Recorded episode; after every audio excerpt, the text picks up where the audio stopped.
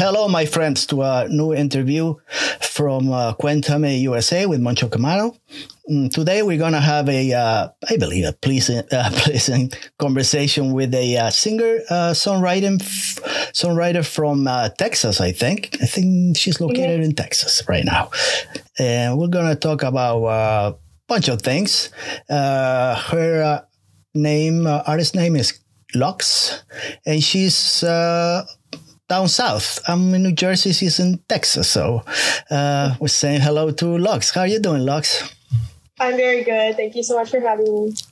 So uh, we're gonna describe uh, Luxe's uh, music uh, genre as uh, yeah, could be dark electronic, could be ethereal wave, could be so many things. Ambient, it's not dream pop. I don't, I don't think southern gothic. I don't know. So many things she could be. So, uh, uh, we're gonna start from the beginning. Uh, were you born in Texas, uh, Luxe, or uh, I have a, another state that I don't know if you were, the, were born over there. It's in Oregon. Were you born in Texas, Oregon? So I was born in Texas, but we moved around a lot. So I only lived in Texas for a few months in Houston. Okay. And then I think I have the order right that we moved to Utah and then we lived in Mexico City for a little while. And then uh, we moved to Washington and then to Oregon. And Oregon is where um, we lived kind of the longest in okay. my childhood. I lived there for about almost five years. Mm. And then um, we moved back to Texas, and I've been here ever since I was nine. So, so she's been all over the, the states. Uh, she's been yeah. moving quite a lot. Even mm-hmm. Mexico mm-hmm. City. Mm. Yeah. Yeah. So my mom is from there. And so all of our family um, on her side is over there. Okay. And so um, I go visit once or twice a year. Hmm. That sounds good to me. Um, mm-hmm. I was going to ask you, you so um, you were in you went you went to a Christian academy in New Br- the town where you are right uh, right now. Is it New Braunfels?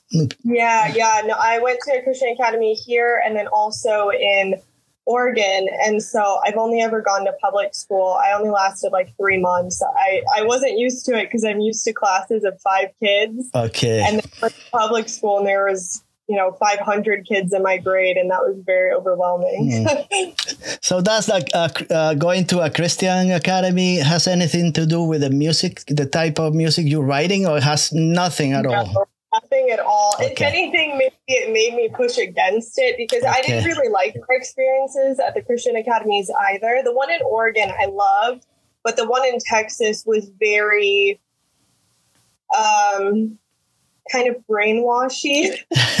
and so okay. um, mm. my, hmm. my friends and I, we all kind of we didn't really agree with what was being taught because they were very extreme. Okay. And so, if anything, if it did have an influence, I I don't really think it does. But if it did, it probably pushed me it away, away, from mm.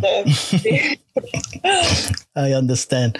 I understand, especially when I try to understand your uh, lyrics uh, a little bit. I can see something over there, you know. Yeah, yeah. I, I, don't think the Christian Academy would approve. yeah, yeah, you wouldn't make it. Um, so, what role did uh, music play in the house where, where you grew up, uh, in the family?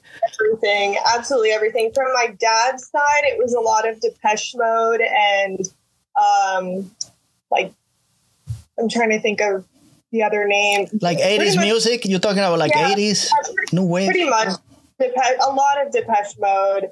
Um, mm. and a lot of things like that, a lot of dancey type of music like mm. that, a lot of U2, um, and then from my mom, I got Shakira and Enrique Iglesias. Oh boy. Hair and all, all of that kind of stuff. And so it was quite a combo. And then my sister was really into Linkin Park. Oh, okay. And um, I was, of course, into Hannah Montana and all that kind of stuff. So whenever we would go on road trips, it was just the most random music. It was very eclectic. It was everything. right, right. So, yeah. Uh, so you got a sister? Uh, does she? She doesn't live uh, in Texas, right? Does she? No, she lives okay. in California, okay. and she's a very, very talented musician as well. She didn't choose to really pursue that, but she is incredible at just about every instrument she's picked up. And so it's been really cool to kind of grow up with that and see how good she is at everything. Hmm. And um, I'll never be as good as she is at any instrument. Oh, come on. You're being too nice to her right now. but it's fun to watch. Uh, besides doing music, do you also work at an animal rescue center? Is am I correct, or I'm yeah. just? Yeah, no, okay. I I'm very big on animal rescue, and so we have three rescue dogs. We have a chicken. Um, we have a cat, and I, um, I I not so much anymore. I was very involved, but I recently had a kid, and so right. I haven't been as involved with the rescue center as I would like to be. Right. But we used to foster dogs. We fostered nine, I believe. Mm-hmm. Um, and then when uh, we were fostering right up until I gave birth, I think the last one we had was like two or three weeks before I had my daughter. Right. And then we decided we'll take a little break and I still help out with a few things, but yeah, I, I really, really enjoy that. And mm. it's, yeah. I'm very passionate about it. yeah, it. it seems to me you put a lot of effort on, on uh, worldly causes. I got two dogs myself, so. I, oh yeah, I the, love the pets. dogs are everything. I mean, they're my first babies before I had my actual. um, so uh, I was going to talk about your music. Um, your latest single, the one that I listened the last was is called Somnus, which mm-hmm. means like sleep or the god of sleep or yeah. So when we were trying to think of because it, it's about a fever dream and like everything is just you know hmm. when I wrote it, I kind of just imagined like quite literally a fever like when you know when you when you're sick you have the flu or you have the fever and you're just up all night and like crazy thoughts and everything and like you're hmm. sweating and uncomfortable that's kind of what I wrote it about. Hmm. And so we wanted a name. We thought, you know, we could just name it Fever Dream, but we wanted something a little bit, um, something that I didn't mention in the song so okay. that it felt a little bit more like a story. Okay. And so uh, that's how we came up with that. And it's actually usually spelled, it's supposed to be spelled S O M N O U S. Right. And I can't even remember the reason why, but we took the O off of it. We thought it looks cooler that way. so uh, I guess we made up our own word, kind of. right, right. That came out in June, but uh, this year, that's what I, I have here. I listened to the song. But then I listened to your first EP, but I wasn't sure if now I think I know, but I wasn't sure when it, actually came out. Uh, 16 so it, in it uh, Roman numerals. It yeah. Came, it uh, came out in 17, just, I think. Yeah, that sounds right. Hmm. We just had to re upload it because of. I don't know anything about the back end. My my producer, um, he is also he's my manager, my producer. He, right. He's everything, and he um, he handles all of that. And so we re-uploaded it. But yeah, that was that was a few years ago. It's been a, it's been a little while. Same with the the Sick EP. Those were singles that I put out shortly after that. The XVII EP came out, right? And then we kind of mashed them together to simplify it and make another EP. Right, because when you actually when you go to uh, I don't know Spotify, mm-hmm. it seems like you, they came out. Uh, not too long ago. But uh, yeah, uh, that's what I. They, yeah, they were, they were a while longer. I took quite a break because um, I was going to Austin. So my um, producer Joshua Brumer, right, he lived in Austin. And I was going once or twice a week. I was spending all day with him we were recording, we were, you know, planning things, we were doing photo shoots, doing music videos, we were doing so many things. Right. Every Wednesday, that was my day. I drove to Austin, sat in two hour traffic coming home, right. and still worth it. And then, um, actually, right before the pandemic, he decided to move back home um, on the East Coast. And so, you know, we said, okay, well, we'll have to make plans for me to come visit him. And then hmm. COVID happened. Hmm. And so then, of course, we didn't travel. And then my partner and I decided, hey, since nobody's doing anything anyway, right now is a good time to have a kid. Right. And so, um, So then I had my daughter, and so I took quite a break. So I continued writing. I continued doing all of that stuff, you know, that just comes naturally anyway. Right. That regardless of whether or not I'm putting out a song.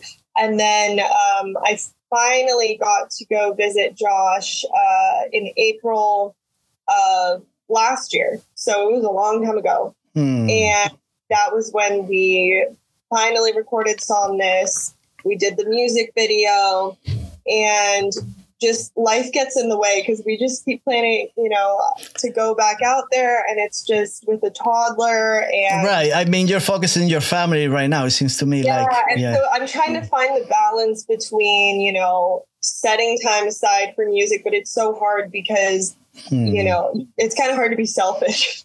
No. I understand. Yeah, it makes sense to me. So it's like taking a little break, but it's not a break because the kid it takes so many hours of your day, especially Yeah, if yeah, you no. can't sleep at night. Every night is like a nightmare. So I, I, I don't I don't have kids anymore, but I know how my daughter does. So I know how she's feeling. so so uh, this Josh uh, Romer, eh, he's he's uh, CEO of Invengo Records. Is that Yeah, so when he was in Austin, he was doing a. I mean, he.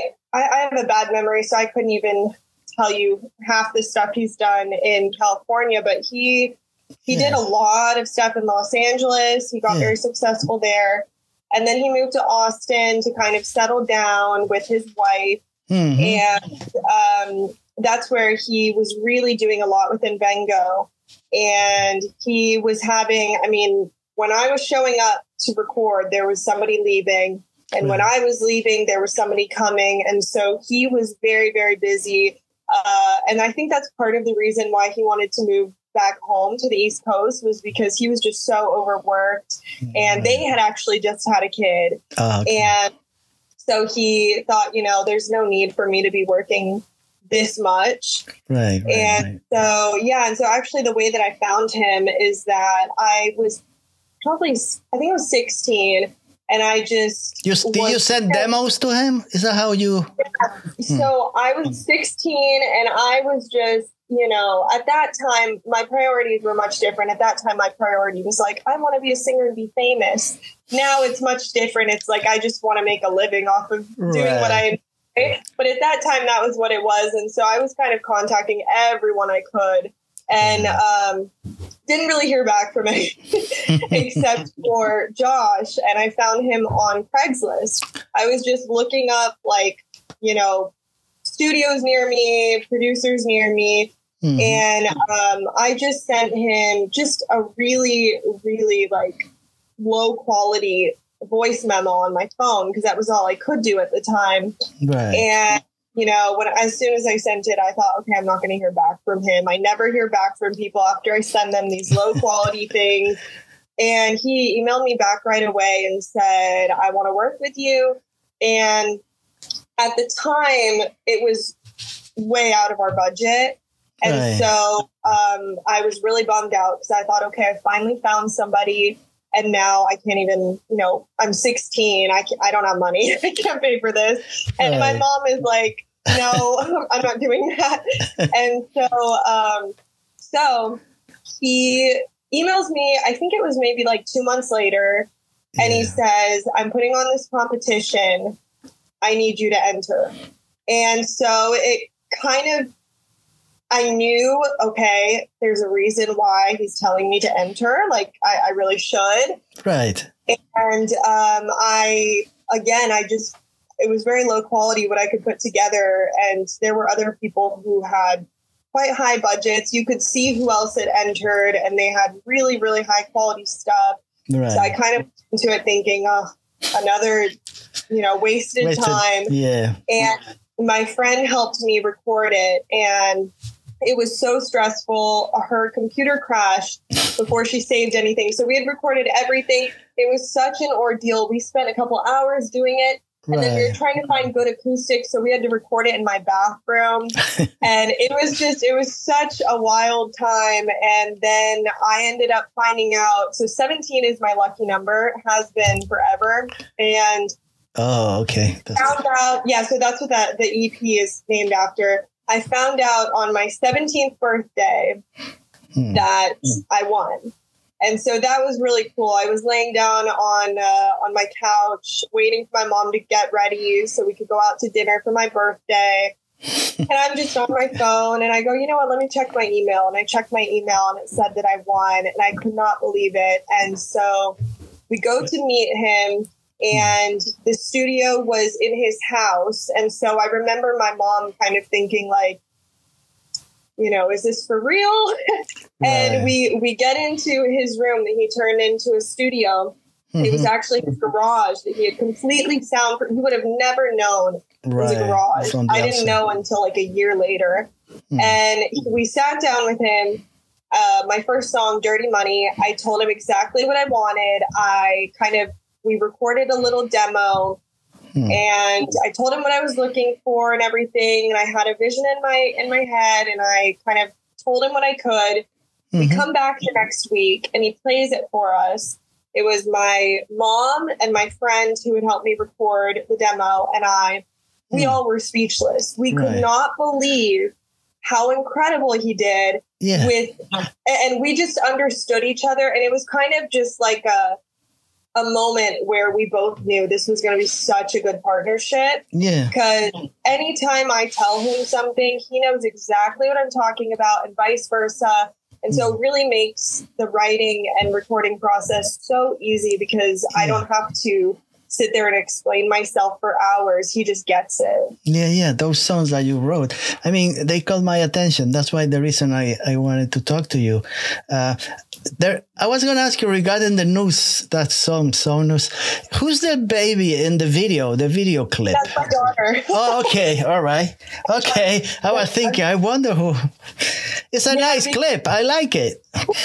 So when I when I went to um, the East Coast to stay with Josh and to record Somnus and to film it and everything, my sister came with me to Hmm. take care of my daughter because she was only seven or eight months, I think, at the time, and so obviously she was she needed like somebody fully there with her, you know, and it was too much work for me to be taking care of her while recording. So my sister was so, so, so kind and came with me.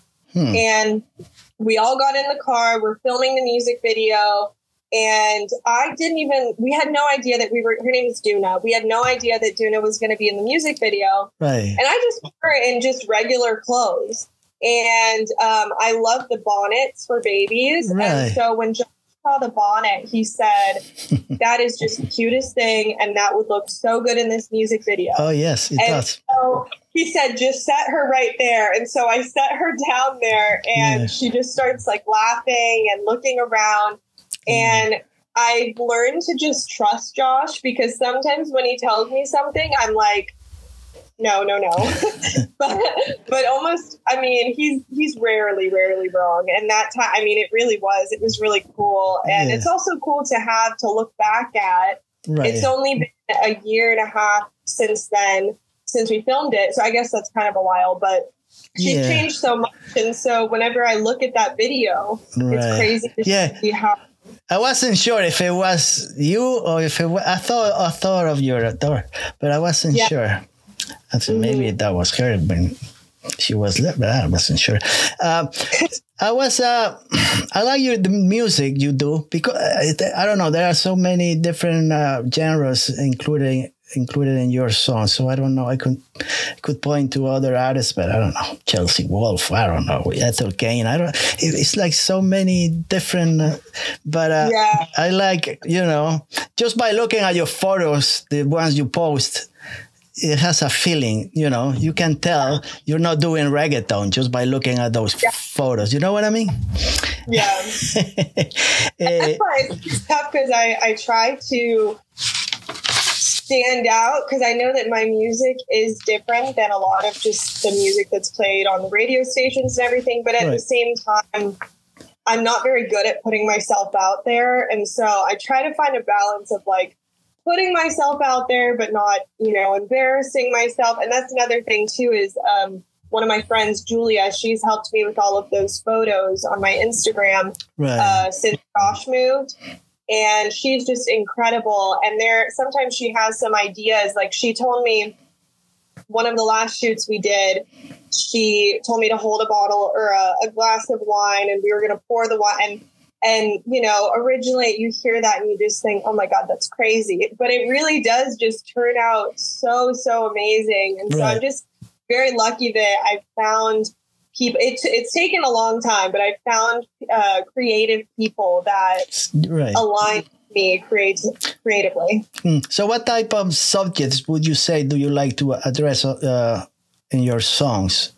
Like What type of uh, subjects, like uh, Oh, like darker aspects of uh, human emotions, or yeah, I mean, I've I've dealt with depression a lot and anxiety, severe anxiety, um, OCD, a lot of just things like that, a lot of loss. Um, Hmm. And so I try to kind of like dive into that. It's interesting because when I was in, um, when I first started writing music, I was very young. I was seven or eight. Hmm. And at that time, I had not experienced anything. And so, but somehow I was still able to write like I had experienced stuff. And so I, sometimes I look back at songs from that age and I would have thought that they were written now because, you know, I'm talking about losing someone or, you know, loving somebody. And it's like, what did I know at seven years old? and so I think I've just always been able to write about things that I didn't even experience. right. Um, and so then as I got older, it turned into me writing songs starting from something that didn't happen or, or maybe something that happened and then it turns into something else. Like my song Youth, Okay. I wrote that um, we my mom and I had visited New York. I think I was 14 or 15. Hmm. And I saw just some teenagers like on the corner of like a, a main avenue. I think it was I think it actually was Fifth Street. Um, Fifth and- Avenue. Oh. I just remember thinking to myself, like, I wonder what their story is. I wonder what they're doing today. And so I wrote the whole song Youth. So it's like it's like you're creating your own reality. It's like Yeah. And so I, I mean, I, I have no idea what those kids were doing, but I created a, and of course the story I create is a sad. and so I just always was into creating sad things. And when I first met my boyfriend, we've been together now almost seven years. And when I first met him, I had extreme writer's block because I had only ever known writing bad stuff. And of course, you know, I was happy with him and it was so hard to write songs because I I couldn't write about being happy. I have to write about being sad. Okay. that and so, so he would always ask me, "Why don't you write about me?" And I'd go, "Well, it, it's because uh, I don't write happy songs. If I write a song about you, it's not going to be a good one." and so, um, yeah, I pre- and there are a lot of my songs also that were written, you know, start to finish is a true story and nothing's embellished. Hmm. But a lot of my songs, I like to kind of start from something that happened and then so, make my own so is it it's easy now for you to write a song? Is uh, Oh yeah. hmm. Oh yeah. I mean, I could. My my dad always would laugh at this, but I, I and I just taught myself to do this when I was younger. Hmm. I would think of an object in the room and I would write a song about that object. But I wouldn't make it like a, a joke song. I would make it to where you would have no idea I was singing about, you know, the flowers in the corner of the room. You would think it was some deep song right. and one of my favorite ones was I wrote a song about I was I had just showered and I set my towel down and the towel fell onto the ground and I didn't care to pick it up and Hmm. I remember just stopping in that moment and thinking, why don't I care to pick up the towel? And it's just such a dumb, like such a small moment. And so I wrote a song about the towel perspective, about just being used and everything. So it's my like it's almost automatic for you. It seems like. Yeah, yeah. So my dad always likes to use that as an example. He thought it was so funny that I would write a song about a towel. And so I, I really do like. I've just always loved writing. I used to write uh, short stories.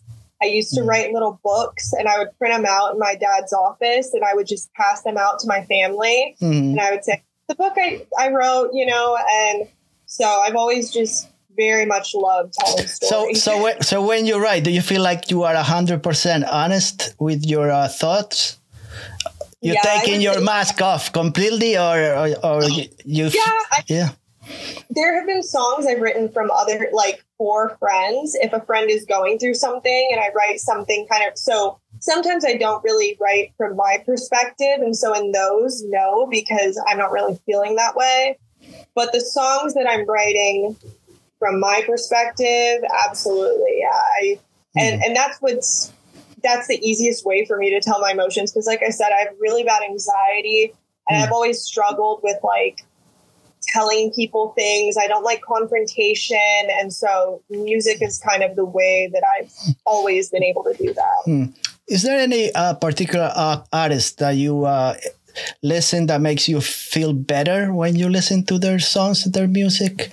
Like anyone that you really enjoy listening to? I would say the Neighbourhood the Neighbourhood has influenced my music more than anybody. Um, I've seen them in concert like eight or nine times, and so I their music just and it's very dark. I don't know if do you know who the Neighbourhood is? I know I was going to ask you because I don't know. It's very dark music, and I can honestly say that if I had never found their music, who knows, my music could be totally different Hmm. because they're very into black and white, and you know you can see that on my Instagram and on um, my Spotify page of, of the artwork that I have. That I'm very into black and white, and I'm very into kind of like dark, mis- you know, mysterious, and that's exactly how their music is. And Hmm. so I would definitely say the Neighbourhood. Lana Del Rey, Right. has really influenced my music. And The Weeknd, uh, not so much his new stuff, but his first album, Hmm. I started listening to that right. I mean, right when it came out, I'm trying to think of when that was. I was probably, I was between the ages of maybe 12 and 15, so it's kind of a range. But I Yeah. actually I think I was like 12. And if you listen to the lyrics of that album, it's very dark stuff. It's um, probably not anything a 12 year old should be listening to, but I did.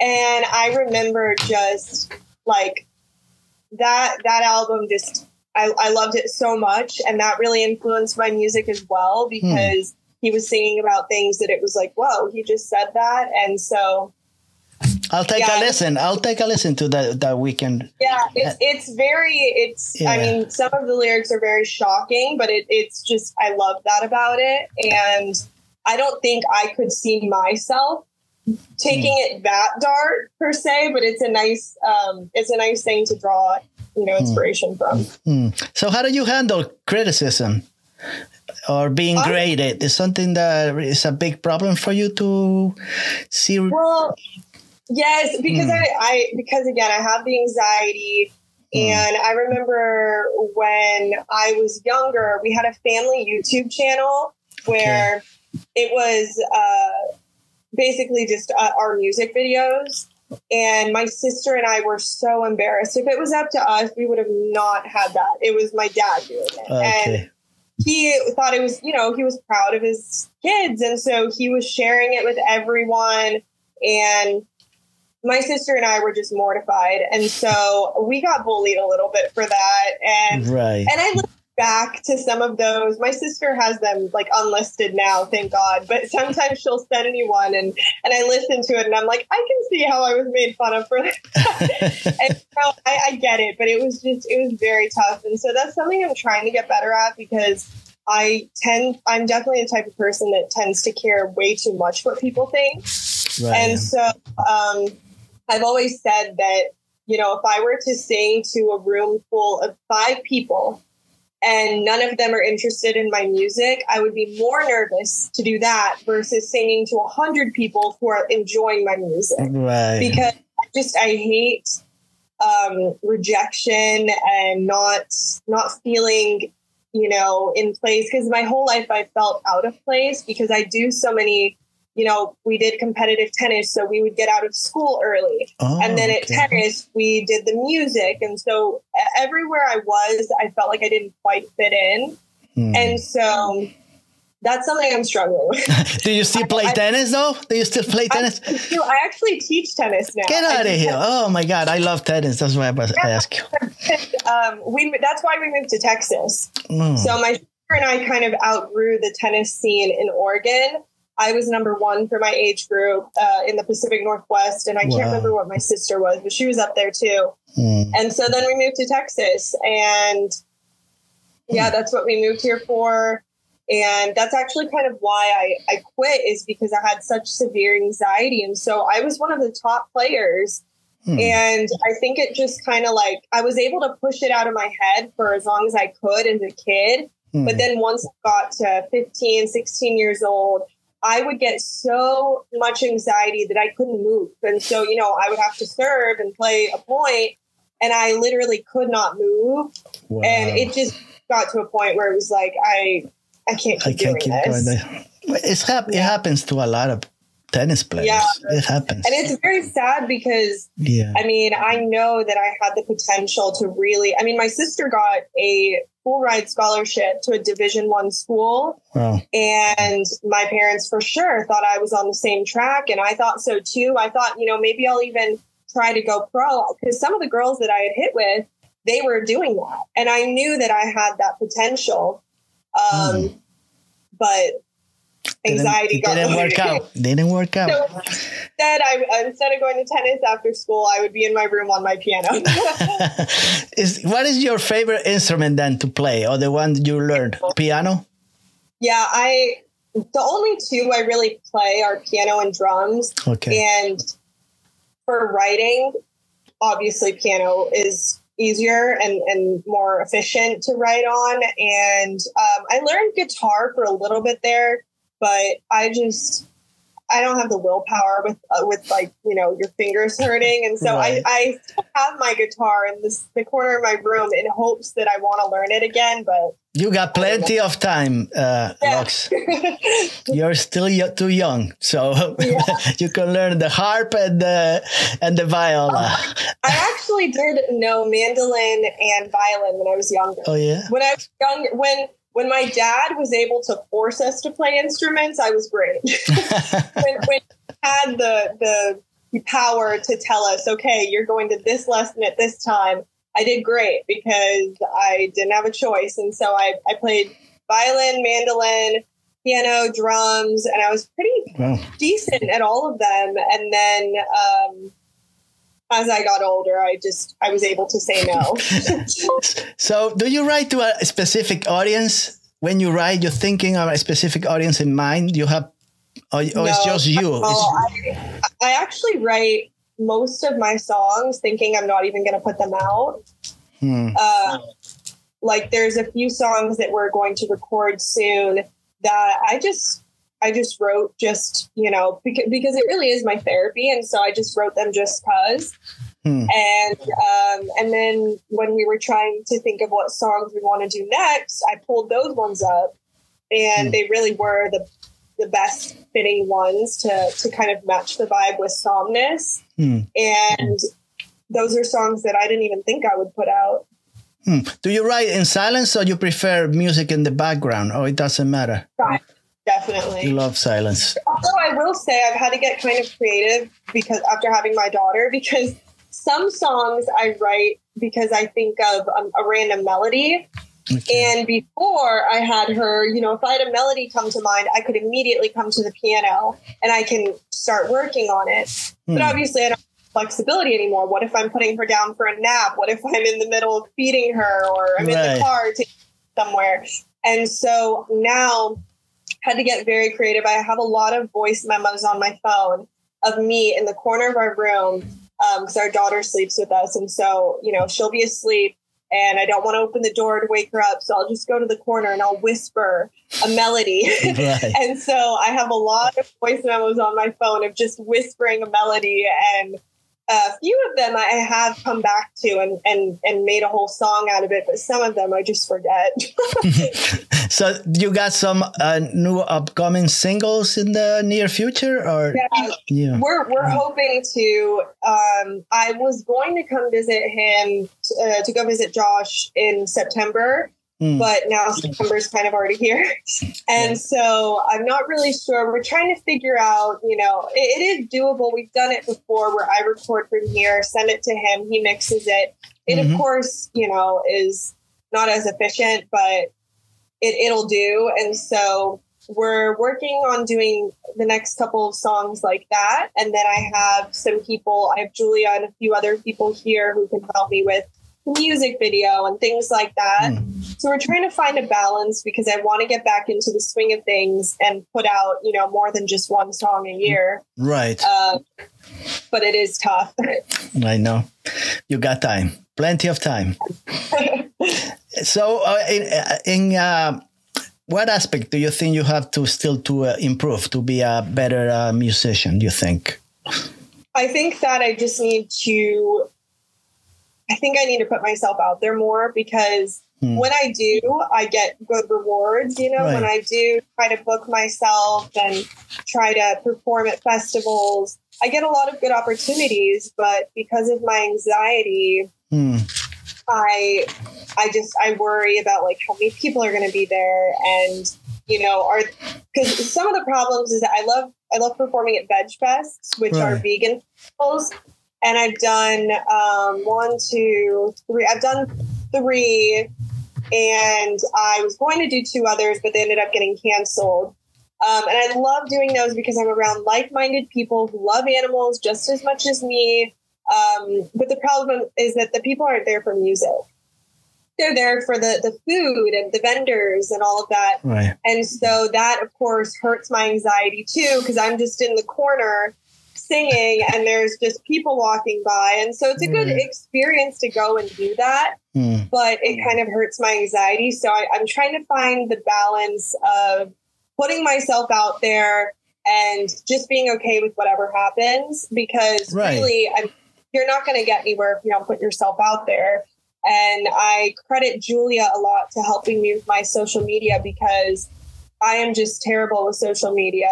I mean, for me, I just yeah. I use my personal page really just to talk to friends and to right. you know something funny that I saw, you know, like a meme or something. I'm I'm not really the type of person to just put myself out there. No, it's I could tell. I can tell. It's hard to find stuff from you, like you know. There's not much.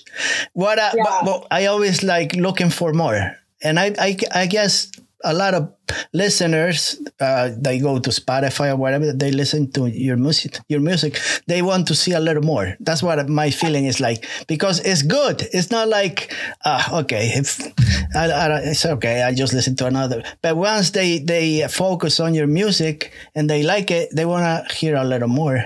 Uh, the other thing i want to get better at is coordinating with josh so that we can have music coming out more often because what I've found is that, okay, whenever I put a song out, people like it, but okay, I'm just listening to this song. I need another one. And so we need to kind of follow it up with another one. And so I'm trying to just be more active, I guess, would be right. the best word to, to use is more actively engaged in my music. Um, but it's hard because this isn't, you know, how I make money right now. This I understand.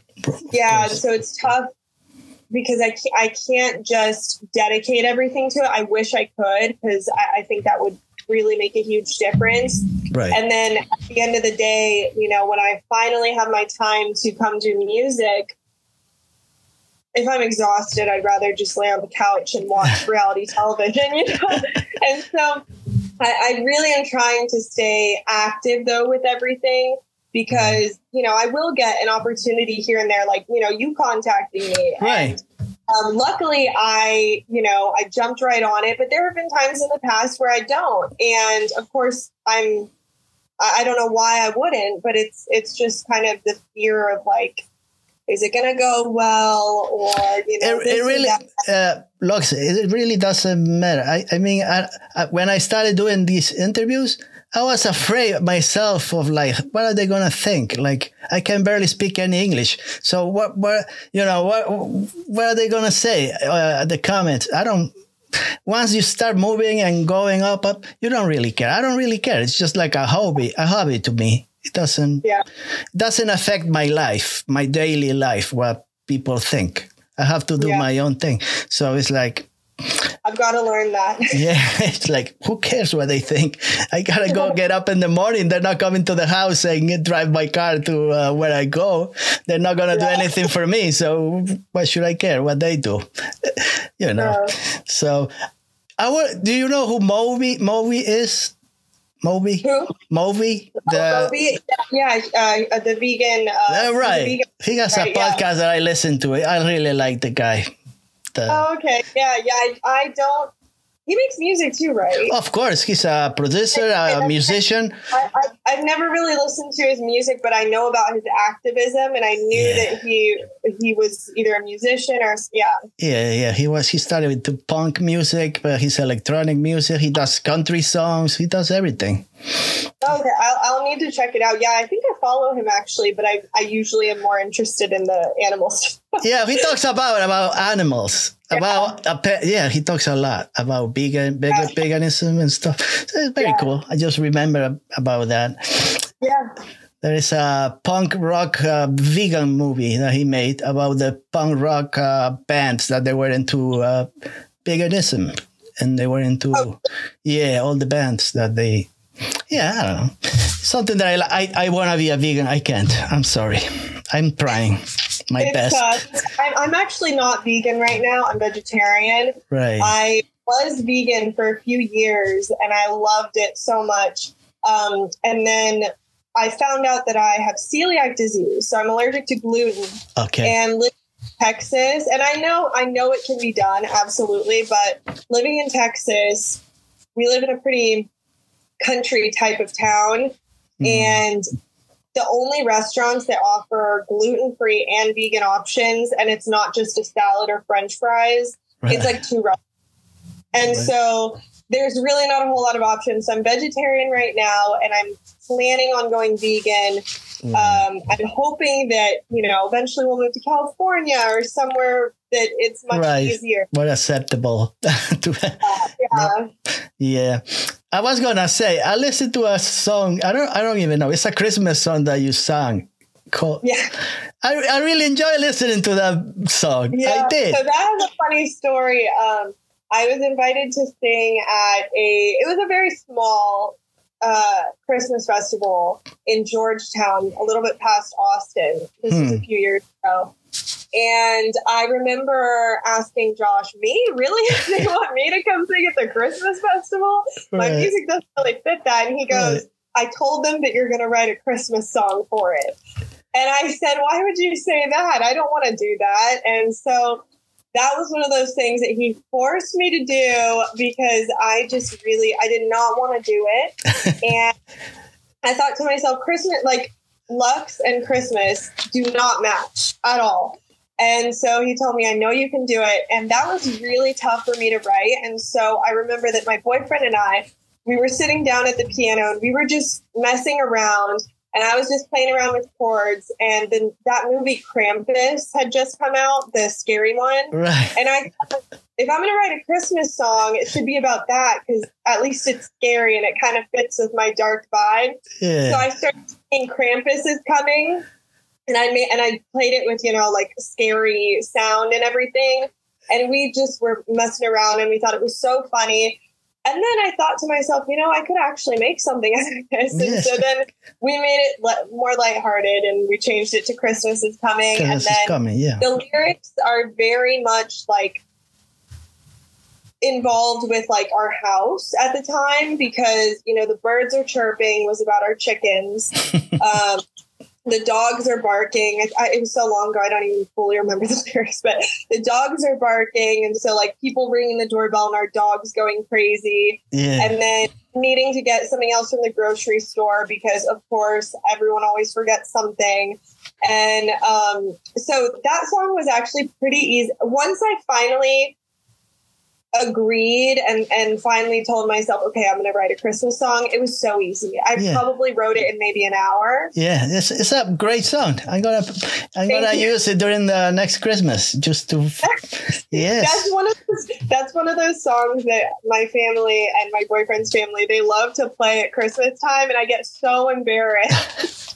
and so they put it on, and I go, no, no, no, change it, change it. But I mean, I do, I do like it. It is just weird hearing your songs. No, it is, uh, I, mean, I, I, I- I understand. It's like sometimes it's hard for even myself listening to my interviews, I don't listen to them. Once I'm done, yeah. that's it. I cannot go back because I'm gonna find a lot of things that I don't like. So I might as well just don't look. Right. right? yeah. so uh, it was nice talking to Luxe. Uh, I really enjoy her music. That's the reason I talk. I tried to get in touch with her, and she was nice to and generous to the, answer me. So uh, I would suggest to go to Spotify and listen to her two EPs and the Christmas song. That song is good. So you like you can start with that one if you want, and then because it's the it's the one the soothest one is relaxing. I, I have a question for you. Yeah. How did you find music? How did I find your music? Yeah if I tell you the truth, I think I, I found it in YouTube. I think. Oh, really? I think I did. I was listening to some dark wave music or some. I don't know. I bet it, one of your videos. That's, the most surprising answer, honestly. Yeah. We're active on YouTube at all, and so I think yeah. I probably have like two two subscribers on YouTube. yeah. Well, you got me. yeah, now I have three. you got me. I think it was that. And then I went to Spotify trying to search for more. And that's when I started listening to your songs. I really enjoyed them. So uh, awesome. well, I like I yeah, I like the longer tones, you know, the soothing and and the lyrics I love because I'm a crazy I'm a little crazy also myself. So sometimes I will listen to a song for hours and hours, the same one. Yeah. I don't know.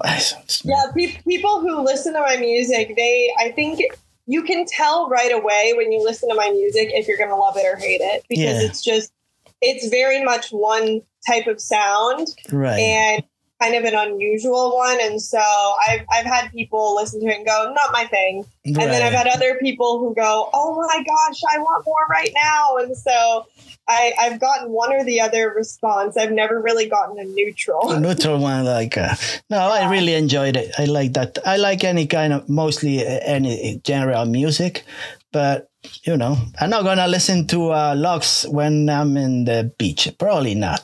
I won't probably listen to that. But when I'm in the my room doing my things or nobody around, that's when I like listening to Luxe. So it's up to you. You can listen anywhere, even in church, but don't put it too loud because then, you then you you're gonna be kicked out in two seconds. So don't do that. But you can listen instead of listening to that crazy priest, just put you can listen to Luxe. Uh, pretend that you're listening to the other guy especially with uh, the new song Somnus, because I, I don't know if you know this or not, but the beginning and the end, the guy talking, that's from. Okay, um, I was going to ask that, you about that. I forgot. That's from Exorcist. Okay. this lady. Yeah. Because when we were writing the song, I said, I want something dark in the beginning. And Josh okay. goes, Well, like what? And I said, I want something from a horror film. And so I'm very, very into horror movies, love them. And one of the first movies that came to mind was The Exorcist.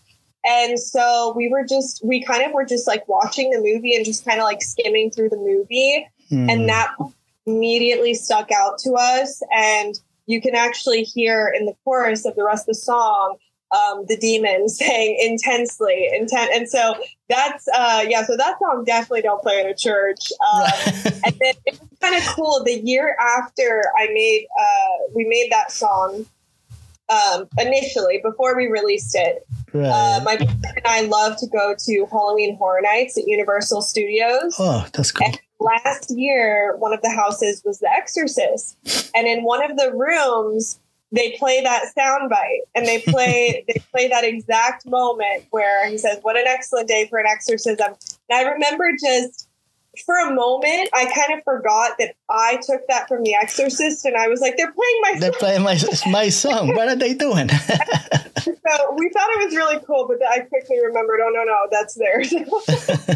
so yes, I really enjoy uh, Luxe's music. So uh, I just want to thank her for being so generous with her time, and um, just keep an eye on her music and what she's doing because she's she really has a lot of talent. She just has to put it out, you know. and she's in her early 20s, I think. I don't know. Yeah. So from 20 to 80, there is so many things she can do. I don't know. Thank you. So I just wish her all the best and um, just keep doing what you're doing, just a little more, more often, if you have time. Yes. If you have the time, you need you need maybe two or three more years for the girl to grow up and and then Yeah. you you're gonna have extra time to do to write and to do music. So I'll keep uh, an eye on you, Luxe, for uh, so much. Thank you for having me. and uh, just one more thing. So, what's the best way to listen to your music? If someone like have no idea what you do, what's the best way to get in uh, into a couple of your songs and you know video clips? I guess YouTube is the best way to get in touch. Oh, I would say the best way for everything is to go to my website. Okay. It's theluxesound.com. Okay. And um, from there, you'll have the link to my Instagram, Facebook, YouTube, Spotify, Apple Music. And um, I also have merch. Um, and so I have some cool different merchandise items. Beanie hats. Um, I, think I saw a beanie hat or some hats. Yeah, yeah, I have a beanie. I love hats. I have a beanie, bucket hat, um, koozies. I have some shirts. I have a bag. Um, but the best way would probably be to go onto my website, and then Okay. you can, um, for each song, it'll have the link for Apple Music and Spotify. Okay. Um, so yeah, I would say that's the best spot. And then to find out about new songs, the best spot would be to go to my Instagram, Okay. which is all it's at the Luxe Sound. Um, and yeah, I would say those are the two best spots. Yeah, that's what I'm. I keep searching for new things. I'll I'll I'll, I'll keep searching. Okay. I'll keep searching myself. I'm not going away. I'm gonna keep her in my uh, my eye. My eye is gonna be uh, on her all the time. Thank you very much. Hopefully, we'll have new stuff coming Yeah. out soon. So I really appreciate talking to Luxe and uh, take a listen because if you like uh, dark wave music or I don't know, if you like goth, you're gonna like her also. So take a look. And she's nice. She's a nice. She's very. Yeah, I'm not. I know my music can be a little scary, but I'm But she's scared. nice. You, I'm probably sure you can open her door and you're not gonna get killed. You know, they're gonna No, no, welcome you with a nice smile and give you some cup of tea. So don't worry. whenever I perform, everyone's very shocked that you know up there I'm stone cold. I don't smile. Right. I don't talk much. I just I get up there and I do my thing, and then I come off and I'm giggly and I'm talking, and everyone's so surprised. You have a. She has a nice uh, way of uh, seeing life. So. Um, Thank you. I really appreciate it.